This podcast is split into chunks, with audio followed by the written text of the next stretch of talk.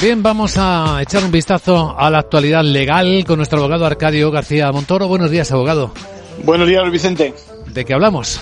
Pues hoy tenemos que hablar de cuando se cobra menos por lo mismo y la razón es precisamente el sexo, algo que no es legal y que ya se puede denunciar ante la inspección de trabajo. Bueno, ahora además el gobierno ha aprobado dos reales decretos sobre la igualdad de género que incide en la brecha salarial y que impone nuevas obligaciones en la empresa. La consecuencia, pues doble. Por un lado, hay que trazar un plan de igualdad, una auditoría retributiva y corregir si se advierten diferencias, lo mismo que prevenirlas. Y por otro, crear ese denominado registro retributivo que dicen que ayudará a, bueno, pues a reflejar esas diferencias al alza o a la baja en el salario según el puesto y la clasificación profesional. En definitiva, nuevos deberes para dentro de seis meses y atención que no contar con ese registro puede acarrear automáticamente sanciones. Recordemos también que son normas que solo han contado con el consenso sindical, pero no con la patronal.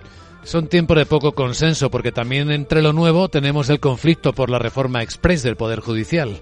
Sí, la verdad es que el gobierno mueve ficha en un conflicto enquistado y además en una dirección no solo inesperada, sino que va a acrecentar, como apuntas, la división política, porque rebaja de tres quintos a la mayoría absoluta el quórum necesario para los nombramientos de los vocales del Consejo General del Poder Judicial.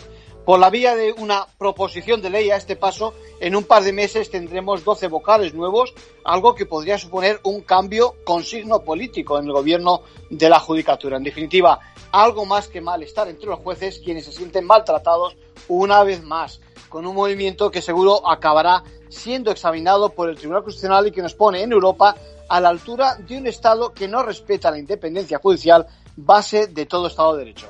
Algo serio. En conclusión.